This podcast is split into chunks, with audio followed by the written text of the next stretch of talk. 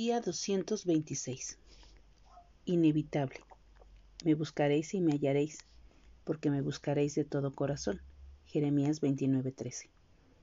Al pensar en la voluntad de Dios, una de las preguntas que con frecuencia me topo es la inevitabilidad. ¿Es absolutamente inevitable que se cumpla el plan del Señor? Sin duda, esto está en nuestra mente cuando luchamos por tomar decisiones que honren a Dios.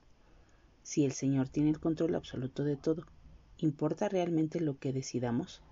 A fin de discernir lo que Dios desea para nosotros, es útil comprender que su voluntad tiene dos aspectos. Primero, la voluntad determinada del Señor incluye esas partes de su plan que son inmutables, hechos que se llevarán a cabo de manera absoluta, tal como sucede con el cumplimiento de la profecía. Segundo, está la voluntad deseada de Dios, que se haya sujeta a nuestro libre albedrío, a nuestra decisión de obedecerle. En los próximos días estaremos estudiando un poco más de estos dos aspectos.